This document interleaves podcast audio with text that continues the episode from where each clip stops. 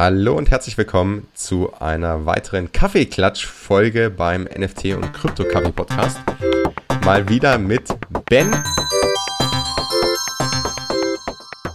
Hey Ben, Servus, wie geht's dir? Jawohl, Servus, Servus. Mir geht's gut soweit. Äh, ich freue mich mega wieder dabei zu sein. Und ja, wie geht's dir?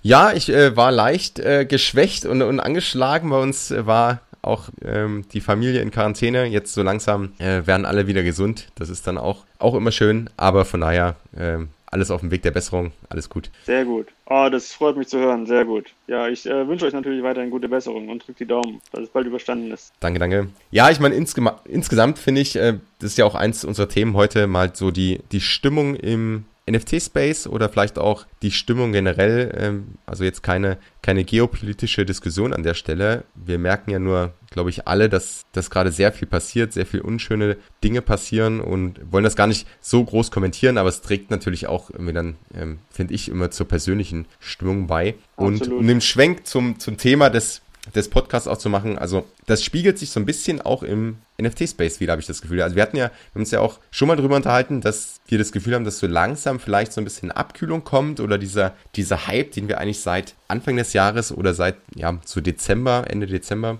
gesehen haben, dass sich das gerade so ein bisschen abkühlt. Und ich finde, jetzt sieht man es auch ganz klar in den Projekten, dass einfach sehr viel da im, ähm, im Floor runtergehen, dass ja. das Interesse ja, oder vielleicht die, die Euphorie, das Interesse nicht, aber die Euphorie so ein bisschen abnimmt, oder? Was, was sagst du? Absolut, ja, das sehe ich auch definitiv so. Und auch wenn man äh, die Volumen anschaut, ich bin gerade nochmal auf Dune drauf, aber auch die Volumen nehmen ja ab. Von dem her, ja, also traurig. Es ist auf jeden Fall eine traurige Zeit, traurige, ähm, traurige Situation in der Ukraine. Ist natürlich wirklich überschattet natürlich alles, was man so Tag für Tag macht ähm, und, und sich überlegt, wie man sein Geld am besten in irgendwelche bunten Bildchen investiert. Merkt man wieder, dass es da ganz andere Dinge gibt, die ja, die einfach auf viel höherer Ebene wichtig und auch wichtiger sind. Ja, und gleichzeitig natürlich ist es ein, ein NFT-Podcast, von dem her schauen wir das Ganze uns natürlich dann immer aus der Warte auch eben an. Wo ich sagen muss, was, also neben dem, ja, wie gesagt, wir, ich glaube, wir sind beide auch sprachlos und es gibt, was mich so ein bisschen hoffnungsvoll stimmt, ist, dass es ja viele gute Zeichen gibt, wo jetzt auch Menschen wirklich zusammenhalten, neben dem Wahnsinn, ja. der eben da draußen gerade passiert. Und gleichzeitig ja auch ja, Krypto und NFTs eine Rolle spielen können. Also die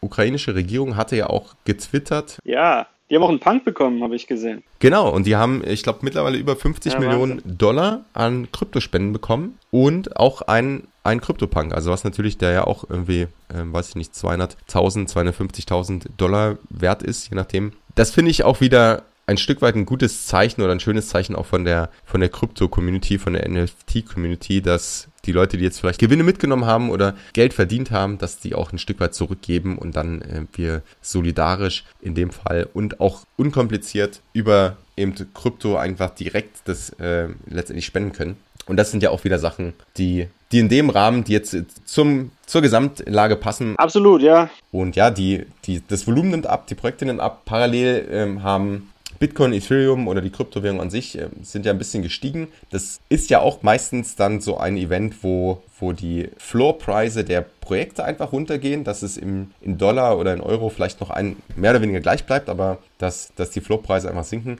Nichtsdestotrotz, ich glaube, momentan ist die Frage ähm, auch bei vielen im Space, äh, kommt jetzt ein Winter, ja, haben wir jetzt irgendwie ein paar Monate, ein paar Wochen, ein paar Monate, ähm, Jahre vor uns, wo, wo einfach das nicht mehr so weitergeht, wo die NFTs nicht steigen, wo alles sinkt, viele verkaufen dann auch und ja, die Frage ist, ist es ein Winter oder ist es gerade mal ein bisschen, wird es gerade ein bisschen kühler, haben wir ein paar Tage Schnee und dann geht es wieder aufwärts. Was ist so dein Gefühl? Ähm, mein Gefühl ist, dass es durchaus ähm, zu so einer Situation kommen kann, wo wir mehrere Monate ähm, ja, quasi einen Winter erleben, also wirklich so eine bärische Phase. Das ist das, was, ähm, was ich mir durchaus vorstellen kann, einfach weil es, ja, ich sehe einfach verschiedene Faktoren. Zum einen, ähm, wir wissen ja, Märkte verlaufen in Zyklen. Wir hatten jetzt einen sehr, sehr bullischen und positiven Zyklus. Das heißt, allein deswegen ähm, könnte es jetzt sehr gut sein, dass wieder ein bärischer Zyklus kommt. Ähm, zum zweiten natürlich die geopolitische Lage und ähm, wenn man sich mal ein bisschen das Ganze anschaut, nicht nur Ukraine, sondern auch China und Taiwan, da bestehen ja Spannungen und wenn man das alles sich so ein bisschen weiterdenkt ähm, und vor allem, nachdem jetzt ja quasi was passiert ist, was sich irgendwie keiner hat vorstellen können, also ich meine, wer hat sich vorstellen können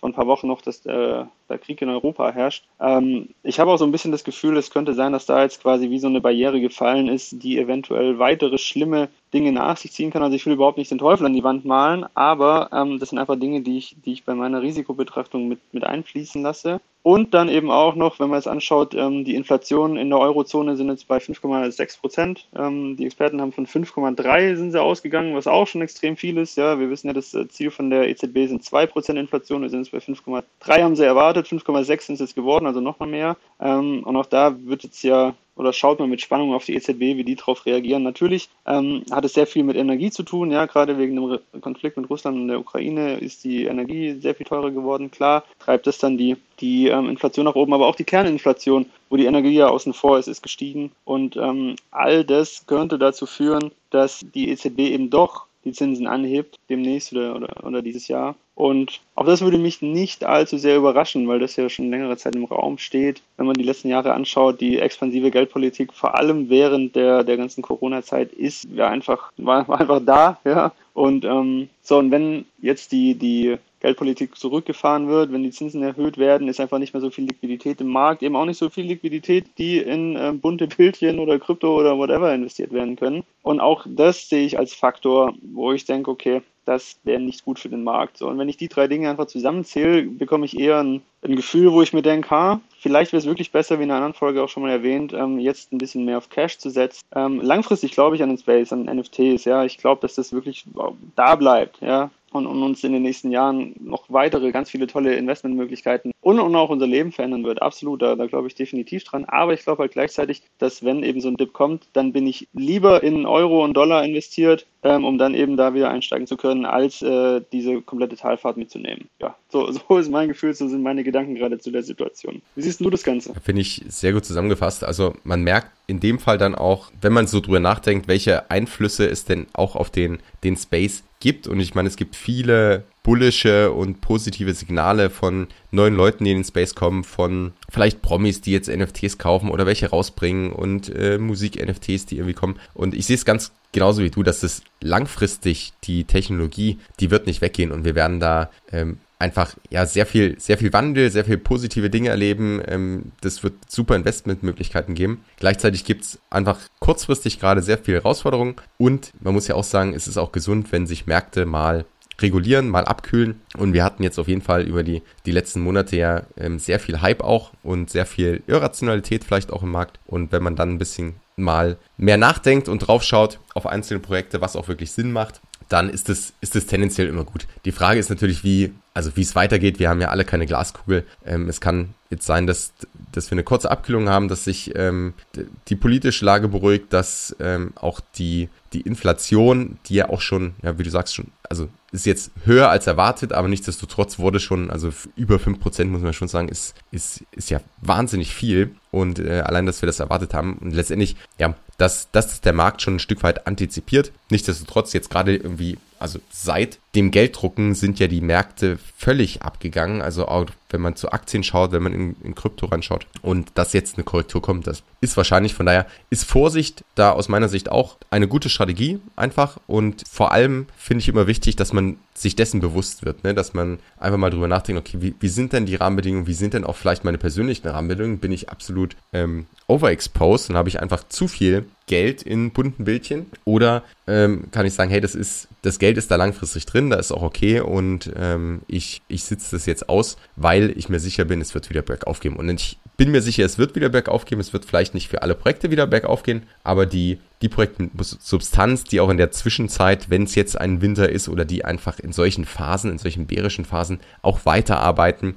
und die eigene Vision, die eigene Roadmap umsetzen, die haben in der Regel auch das Potenzial da wieder ähm, ja, zu steigen, dass das anerkannt wird und dass da auch Wert geschaffen wird im Vergleich zu Projekten, die vielleicht irgendwie auf einen kurzfristigen Hype gesetzt haben oder diese ganzen Copycats. Absolut, ja. Ja, ich glaube, das ist wirklich, und das wird sich auch herausbilden in dieser bearischen Phase. Und ich, ich äh, denke da ganz oft gerne zurück an die Phase 2017, als ja mit dem ICO-Hype, als ja ähm, unfassbar viele ähm, Coin-Projekte und Token-Projekte auf den Markt geworfen wurden. Und jedes dieser Projekte hat sich in dem Moment cool angehört. Ja, die hatten irgendwie eine coole Vision, hatten, hatten eine coole Roadmap und all, jedes einzelne, also die meisten, sage ich jetzt mal, haben sich, wenn das so betrachtet und vor allem mit dieser Euphoriebrille betrachtet, angeschaut, hast, hast du gedacht, ja, das, das ist cool, das kann funktionieren. Ähm, ich glaube, ich investiere da mal rein. Aber am Ende war einfach das Problem, dass es genügt halt nicht, dass es sich halt cool anhört, ne, sondern man muss am Ende dann ja auch echt irgendwas das liefern und Mehrwert schaffen, das, was du gerade gesagt hast. Und ich glaube, da wird sich vor allem, wenn jetzt so ein Winter kommt, da wird sich die Spreu vom Weizen trennen. Und da wird man einfach schauen, okay, welche Projekte haben denn jetzt wirklich einen Mehrwert geschaffen? Und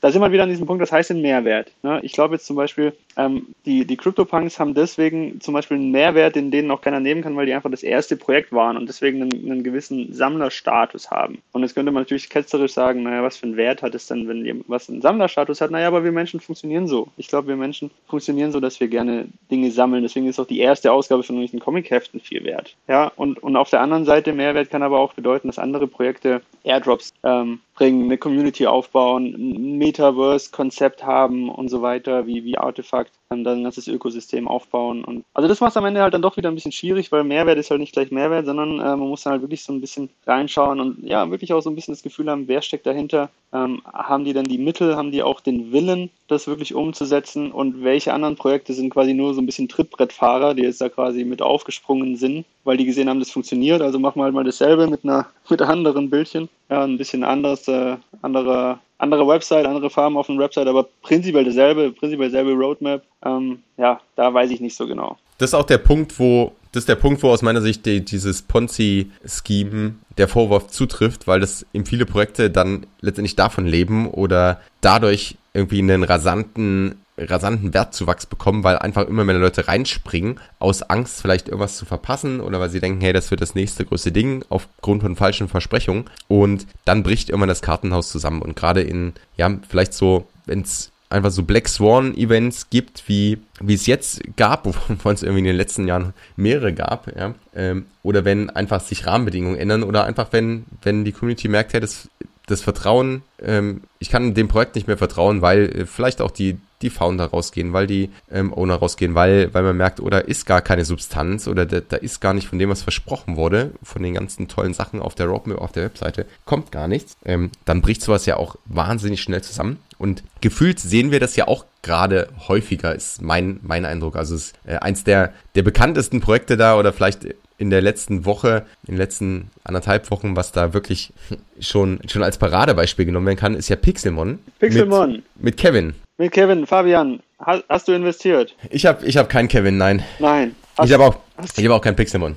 Ich auch nicht, zum Glück. Aber vielleicht, also für die, die es nicht mitbekommen haben, völlig verrückt. Pixelmon auch, ja, war, ein, war schon sehr gehypt als, als Projekt, hat wahnsinnig auch eine, eine Community aufgebaut, eine Fanbase aufgebaut und es geht ja im Grunde darum, dass, dass wir auch ein ähm, Play-to-Earn-Game mit so Pixel-Avataren bekommen, richtig? Genau. Das ist die Story am Ende, genau. Die wollen ein Game aufbauen und man konnte jetzt diese Avatare, diese Spielfiguren mehr oder weniger kaufen. Und äh, es war eine Dutch Auction, die bei unfassbaren drei Ethereum angefangen hat und ich wollte gerade mal rausfinden, sind die unter drei gegangen oder sind die direkt, haben die direkt bei drei ausverkauft? Also auf jeden Fall nicht weit unter drei. Sie haben relativ hoch ausverkauft. Sie haben relativ hoch ausverkauft, genau. Äh, irgendwie, es wird immer gesprochen von 70 Millionen Dollar, die die Gründer da eingenommen haben ja. in kurzer Zeit. Das ist natürlich eine unfassbare Zahl ist, 70 Millionen Dollar mal kurz. Und ähm, die haben ja noch kein Spiel, ne? Die haben so, einen Trailer halt gemacht, ja, und haben ihre Vision da gepitcht. Sind natürlich komplett ähm, reingegangen in den aktuellen NFT-Hype und vor allem auch in da so in diesen Nischenmarkt in, in Gaming, ne? was aus meiner Sicht Sicht, also ich glaube auch dran, dass das Gaming in, in Zukunft eins dieser Bereiche sein kann oder sein wird, wo NFTs eine sehr, sehr große und massive Rolle spielen werden. So, deswegen haben sie da ihre Nische halt gefunden, haben sie super ausgespielt, haben 70 Millionen eingenommen und danach ist der Kurs halt einfach gen Süden gegangen. Aber sowas von. Also die stehen moment, ich weiß gar nicht, wo sie jetzt stehen, aber sie standen dann lange bei irgendwas 0,3 und wenn man überlegt, für drei vielleicht gekauft und investiert oder selbst für 2,8, 2,7, wie auch immer. Und dann rauscht der Kurs ab und es war vor allem ja nach Reveal. Also das war wieder so ein Projekt und davon gab es in letzter Zeit ja auch mehrere, wo einfach nach Reveal, also nachdem sich der der NFT ja in den eigentlichen, ähm, so, seine, seine Maske fallen lässt oder aus dem Ei schlüpft oder wie auch immer, also wo man dann wirklich das, das Artwork sieht, dass nach diesem Reveal einfach eine große Enttäuschung kam. Und dann gab es auch zwischenzeitlich, und ich will die ja gar nicht ähm, bestätigen oder nicht bestätigen, also es ist glaube ich auch unbestätigt, aber es gab auch Gerüchte, dass irgendwie dann da irgendwelche Künstler, also gar kein, gar nicht das Team am Werk war, sondern einfach äh, über,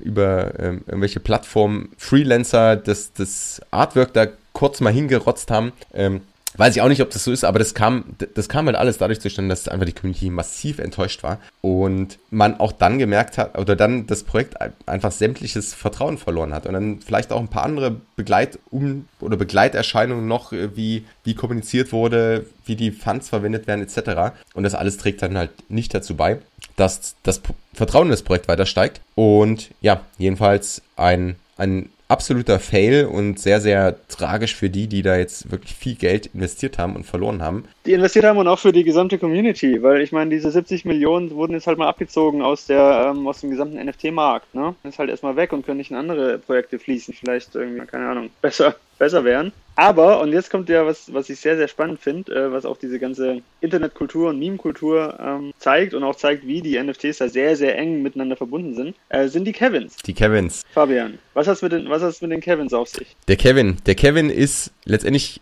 alle NFTs oder alle äh, Pixel-Mons haben ja verschiedene Trades und es gibt eine, ähm, ja, eine Art DNA oder, oder Spezies. Spezies, genau. Spezies, Spezies. heißt es bei ihnen. Ja, genau. Ähm, und die heißt direkt Kevin. Also es gibt eine Spezies, die Kevin heißt und der Kevin ist so ein, ja, so ein grünes Monster letztendlich. Auch jetzt nicht besonders hübsch, aber halt sehr, sehr memefähig. Der sieht ultra hässlich aus.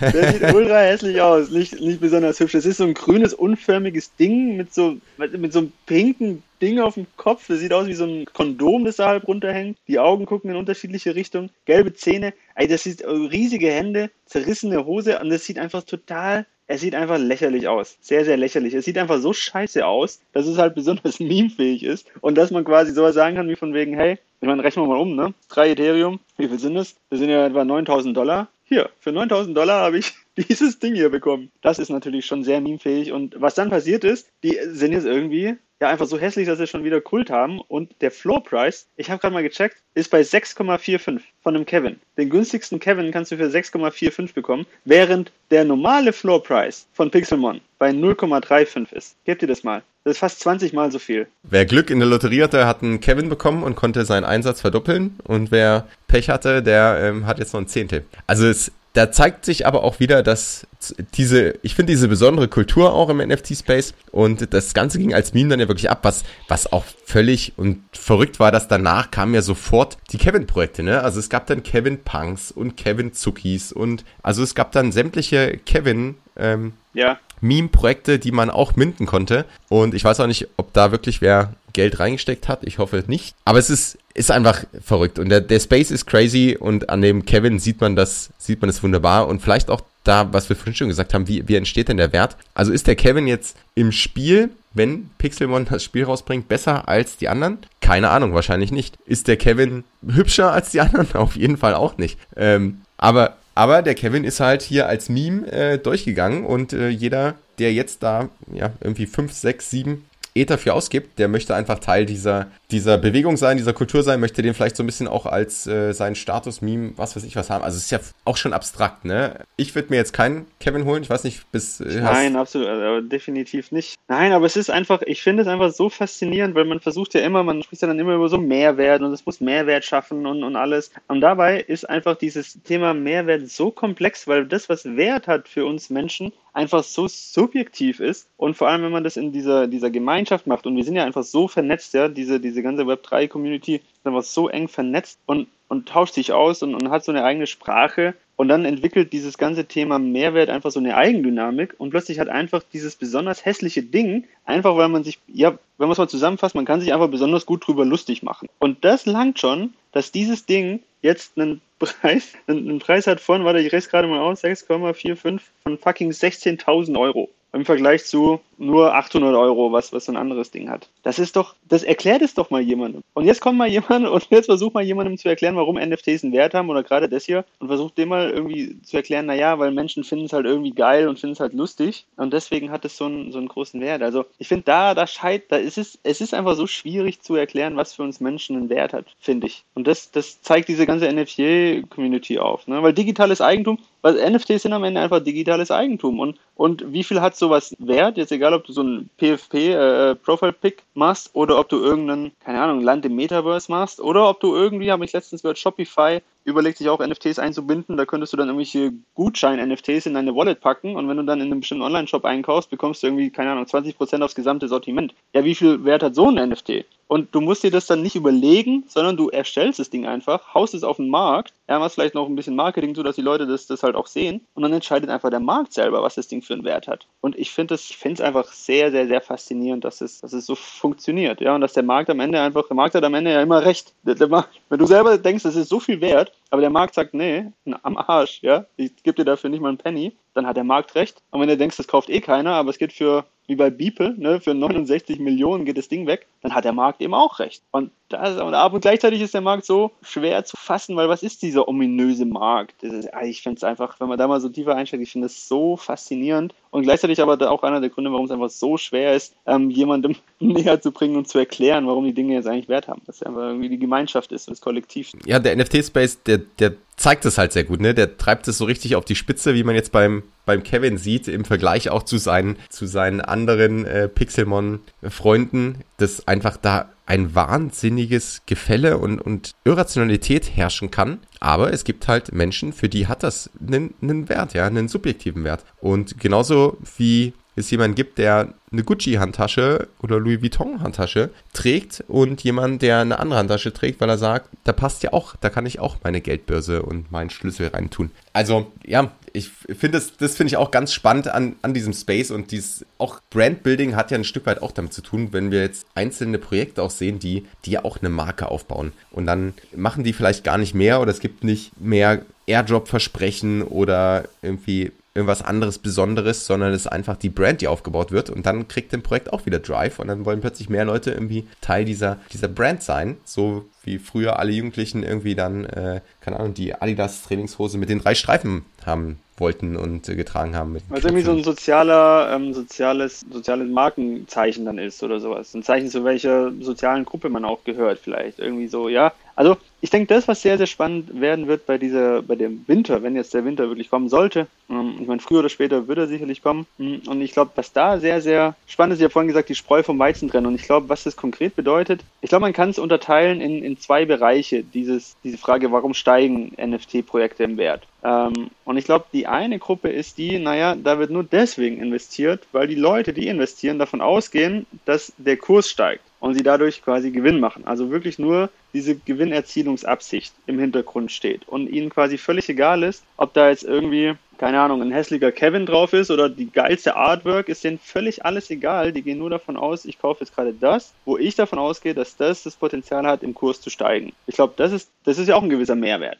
Ne? Wenn ich ein Gefühl habe, ich habe ein Asset, das das Potenzial hat, in ein paar Wochen doppelt oder fünfmal so viel wert zu sein, das ist ein Mehrwert. Und dann gibt es aber eben auf der anderen Seite noch all das andere drumherum, was sein könnte. Unter anderem Brandbuilding, unter anderem, äh, ich zeige hier, zu welcher sozialen Gruppe ich gehöre, ich kann flexen, aber auch zum Beispiel, ich kann damit in Games mir Vorteile verschaffen. Ich kann mir Metaverse aufbauen, whatever, alles, was man, was man sich ja dann noch vorstellen kann, was für Utilities da, da gibt. So, und ich glaube, dieser Winter, der kommt, wird sehr, sehr krass aussortieren. All diejenigen, die nur investiert haben, in ein Projekt investiert haben, weil sie denken, naja, das wird halt im Wert steigen, die werden da komplett rausgespült. Und alle anderen, die es wirklich geschafft haben, einen anderen Wert nicht nur zu etablieren, sondern auch zu kommunizieren und, und glaubhaft rüberzubringen, ich glaube, die werden dann Gutes, die werden besser durchkommen. Ja, so glaube ich es einfach. Das wäre eigentlich mal eine gute, eine gute Aufstellung. Ähm, welche also welche Kategorien von Mehrwert gibt es eigentlich? Und wie performen die in den einzelnen Marktzyklen? Die These ist grundsätzlich, an die glaube ich auch, und ich glaube auch, dass gerade die Projekte, die eben nachhaltig, ähm, also wir sagen ja immer Mehrwert oder die Wert schaffen wollen, aber die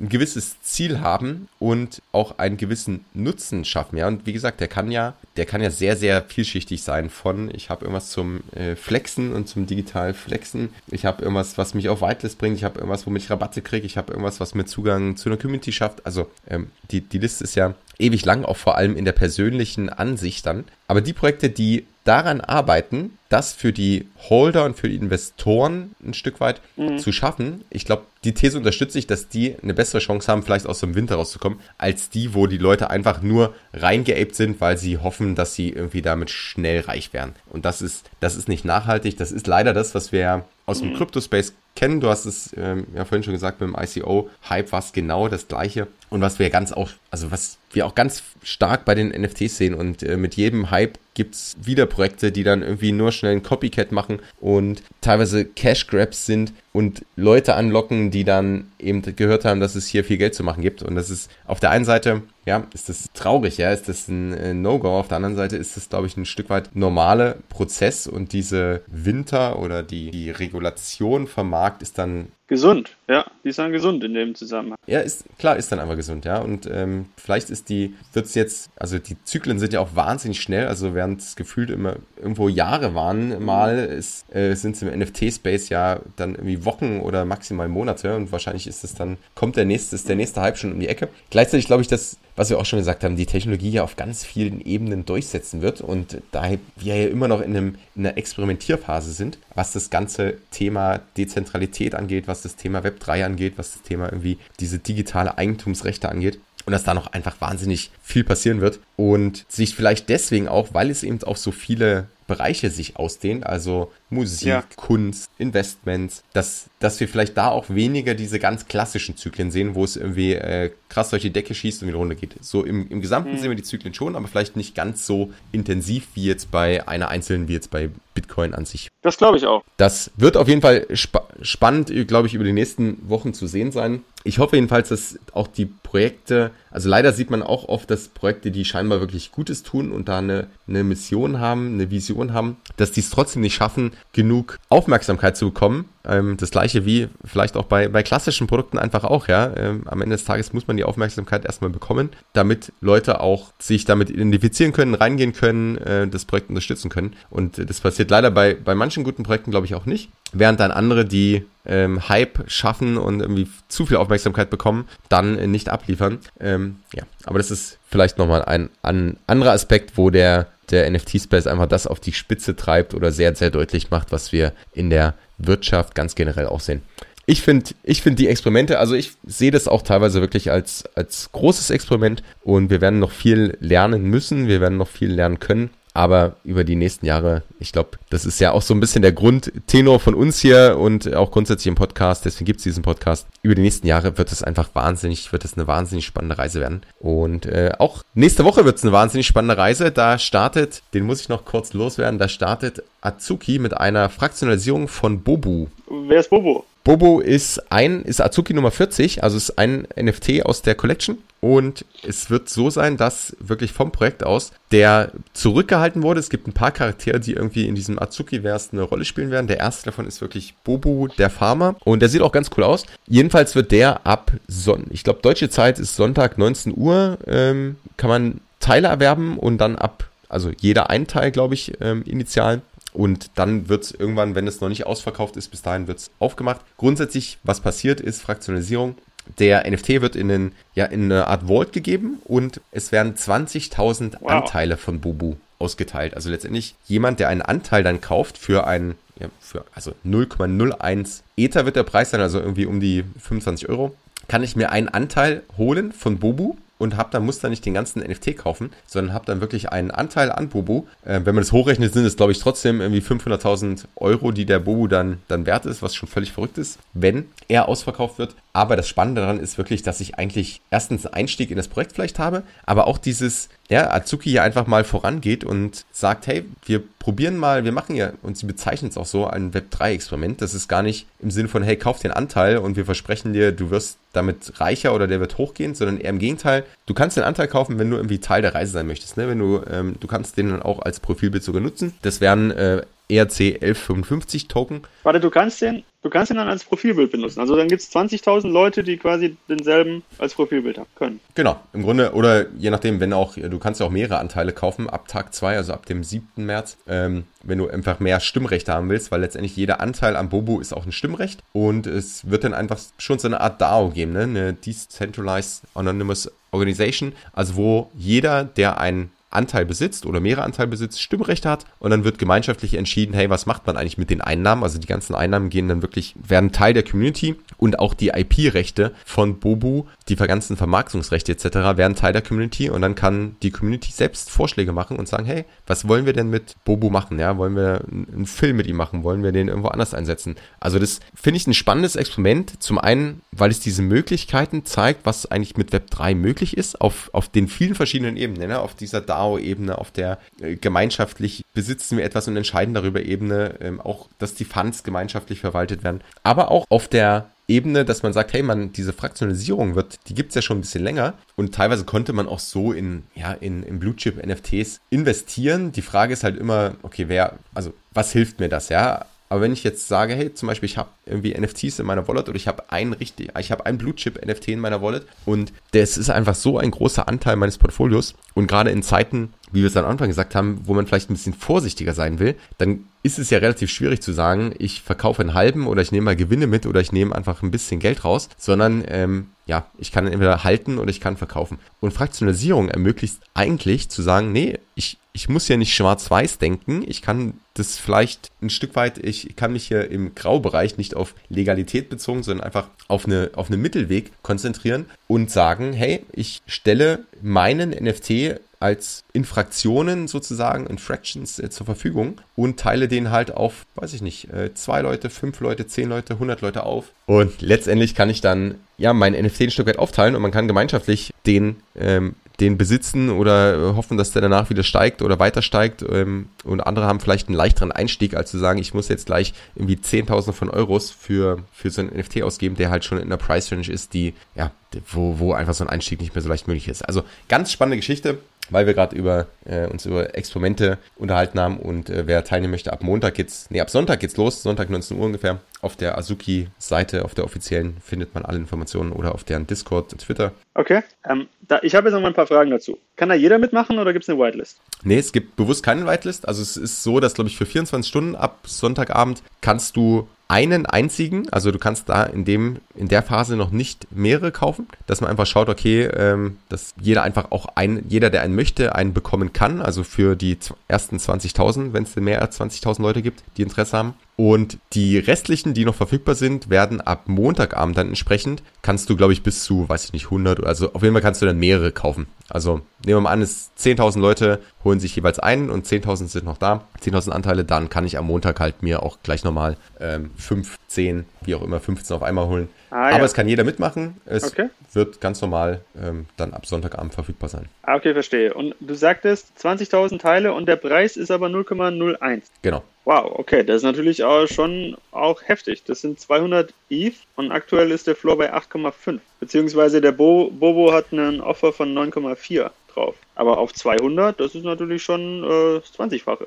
Das ist schon ordentlich, ja. Also die, die Bewertung von Bobo ist natürlich in dem Fall in dem Fall krass, also vor allem wenn er dann ausverkauft wird. Vielleicht werden es ja auch weniger Anteile. Ich weiß nicht, ob man dann, ob sie es dann zumachen sozusagen. Also dass es dann einfach beispielsweise nur 10.000 Anteilseigner gibt, kann ja, kann ja durchaus auch sein. Also es ist auf jeden Fall der Bobo ist deutlich über Floor. Nichtsdestotrotz, ich glaube, was da passiert, ist, dass dass das wirklich auch seitens Azuki, ähm, dass da noch ganz spannende Sachen geplant sind. Also ich, von dem, was ich bisher von diesem Projekt gesehen habe und auch von dem, wie es bisher kommuniziert wurde, ist es jetzt kein, kein Cash Grab im klassischen Sinne, wo sie sagen, hey, jetzt hat man irgendwie ein bisschen Hype und jetzt hauen wir hier nochmal irgendwie, statt den einzeln zu verkaufen für 10, ähm, hauen wir den jetzt für 200 raus und wenn wir den einfach ganz doll aufsplitten, dann kriegen wir so viel, sondern dass sie wirklich hier mehr vorhaben und ich glaube auch langfristig da schon eine Strategie haben und äh, eigene Vorschläge einbringen werden, was eigentlich mit Bobo auch passieren kann. Und das Ganze halt auf eine Art und Weise tun, die, die einfach aufzeigt oder ausprobieren möchte, was mit Web3 möglich ist, ne? was jetzt nicht ein einzelner Besitzer mit diesem NFT machen kann, sondern was vielleicht eine Gemeinschaft von mehreren tausend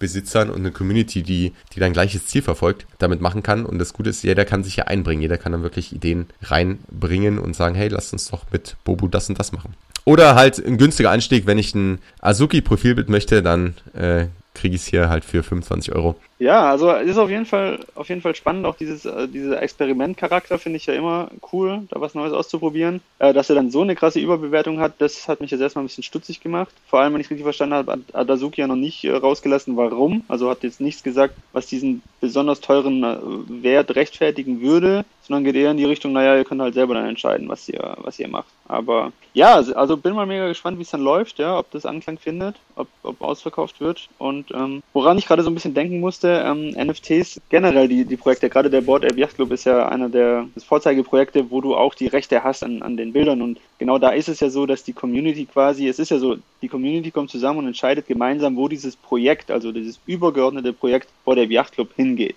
ähm, was ja quasi immer wieder als einer der Vorteile zitiert wird von diesem ganzen Projekt. Hm, da ist es noch nicht, noch nicht ganz so. Also. Bei Azuki, bei Azuki jetzt. Ah, bei Azuki, genau. Bei, bei Board Apes ist es eben noch nicht so, ja. Wie, da ist noch nicht so. Ich dachte, da, den Shankies gibt's schon und äh, andere machen eine Music, Music-Gruppe und so weiter. Genau, du kannst deinen eigenen, also wenn du einen ähm, Board Ape besitzt, dann hast du an dem die kompletten Rechte. Das heißt, du kannst den einsetzen, wie du willst. Du kannst damit Musik machen, du kannst den irgendwie auf ähm, Kaffee, auf eine Kaffeepackung draufkleben, du kannst damit irgendwie dein Marketing machen, du kannst den als Charakter für irgendwelche Filme, Bücher, was weiß ich was lizenzieren. Ah, okay. Das ist alles dein Recht, aber diese übergreifende Marke, also wirklich ähm, Board Ape Yacht Club, die Marke gehört Yuga Labs. Ach, okay, okay. Also der mhm. Firma hinter den Board Apes.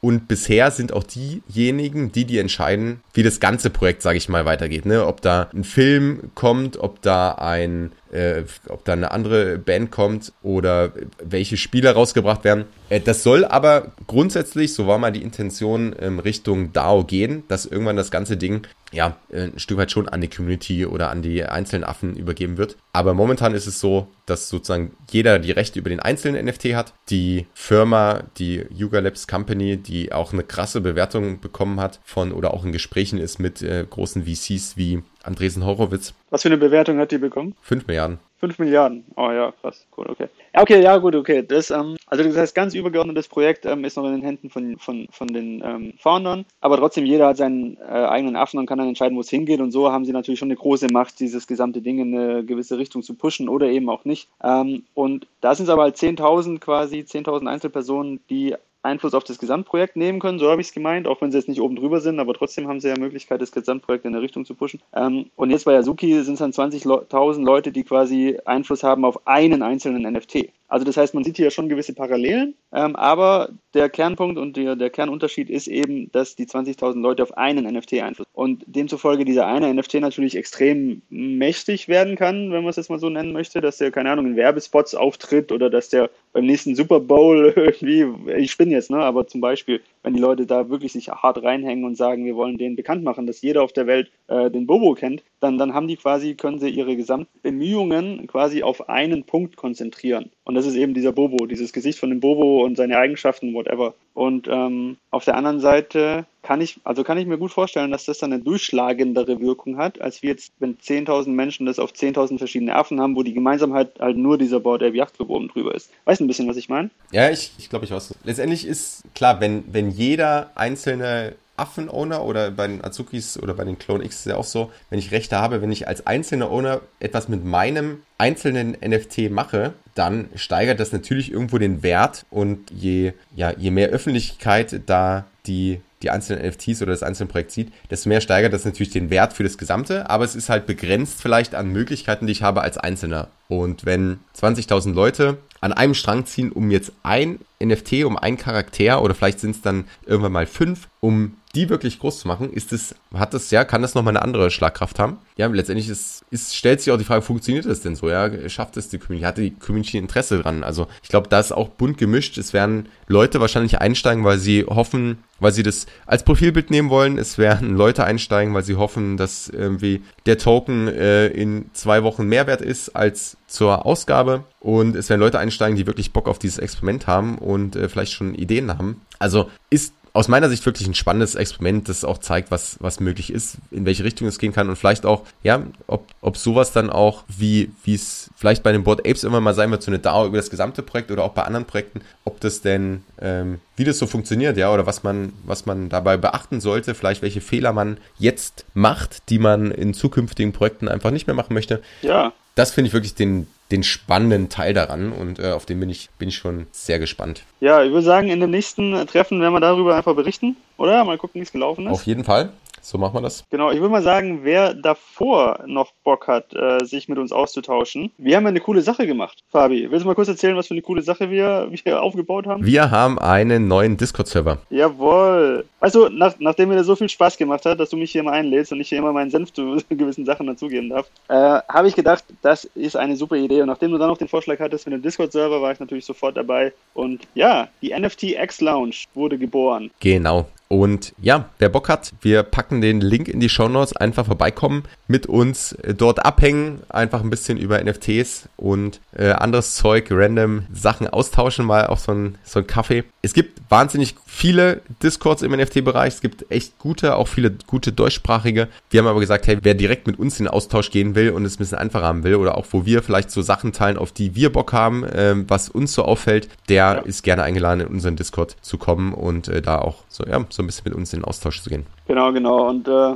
wir haben gesagt, wir machen da sowieso, wir machen da Dinge rein, die sowieso für uns auch sinnvoll sind. Also deswegen gibt es einen NFT-Kalender, wir haben ein paar coole Tools verknüpft, wo, wo man sieht, äh, was die Wale, also das sind besonders äh, große NFT-Investoren, ähm, was die minten beziehungsweise kaufen oder verkaufen. Und das sind alles Dinge, die, die für uns sowieso wichtig sind und auch äh, wertvoll sind. Und dann haben wir gedacht, geil, dann machen wir das einfach öffentlich im Discord und jeder, der Bock hat, kann kostenlos vorbeikommen natürlich, kann sich diese Tools auch anschauen, kann den NFT-Kalender nutzen, kann sich mit uns und mit anderen austauschen und ja, wir würden uns freuen, den einen oder anderen von den Hörern begrüßen zu dürfen. Und wenn du jetzt das Gefühl hast, ja scheiße, aber Discord habe ich noch nie gemacht, äh, kenne ich nicht, allein deswegen lohnt es sich schon. Weil ich glaube, Fabi, ich weiß nicht, wie es dir da geht, aber ich glaube, Discord, am Anfang war es für mich ein bisschen überwältigend, aber mittlerweile bin ich definitiv der Meinung, ähm, wir sind gerade erst am Anfang von der Discord-Welle, wenn man es mal so nennen möchte, weil dieses Tool einfach so cool ist. Und ich glaube, das wird in Zukunft Facebook-Gruppen und, und alles, was da noch so gibt, ablösen, ja, was, was eben den Austausch von Gruppen untereinander zu bestimmten Themen anbelangt. Einfach weil du es geil strukturieren kannst. Absolut. Und weil halt wirklich, ja, du, du da eine Plattform hast und nicht auch eine Übersichtlichkeit noch garantieren kannst, irgendwie verschiedene ja. Tools anbinden kannst. Also es wirklich, äh, kommt ja aus so ein bisschen aus der Gaming-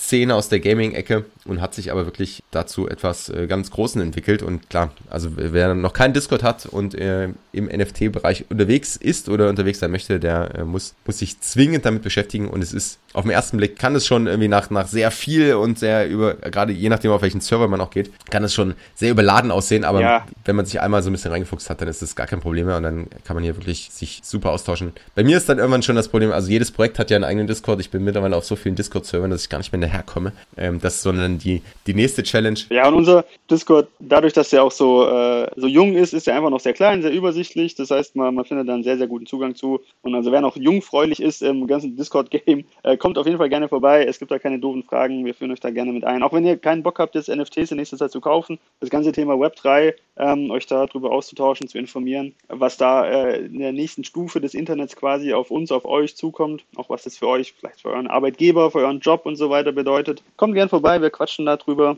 Ich habe mega Bock drauf und ja, ich freue mich schon. Dito, dann würde ich sagen, wir sehen uns im Discord. Vielen Dank für den Kaffeeklatsch. Ich glaube, heute hat man echt äh, viele Themen auch und mal auch ab und zu ist, glaube ich, auch mal ganz gut, einen Schritt zurückzutreten und einen Blick auf das Gesamtbild zu werfen oder auf die allgemeine Stimmung und ja, wie wir, wie wir beide gesagt haben, haben wir gerade das Gefühl, dass einfach das auch ein bisschen aus verschiedensten Gründen sich dort abkühlt, äh, vielleicht auch die Stimmung sich verändert, der Hype ein bisschen abflacht und das Punkt sein kann, an dem man Entscheidungen für sich selbst trifft, was die eigenen Investments angeht. Hier nichts in diesem Podcast, da auch nochmal der Disclaimer an der Stelle ist äh, Investment Advice. Wir sind auch keine Finanzberater, aber wir wollen euch einfach ein bisschen was aus der Welt erzählen, unsere Gedanken hier teilen und damit würde ich sagen, Ben, wir sehen uns auf Discord. Jawohl, machen wir. Bis zum nächsten Mal. Bis gleich. Vielen Dank nochmal und äh, auch alles Gute an dich und an die Hörer. Bleibt äh, gesund und in Sicherheit und bis zum nächsten Mal.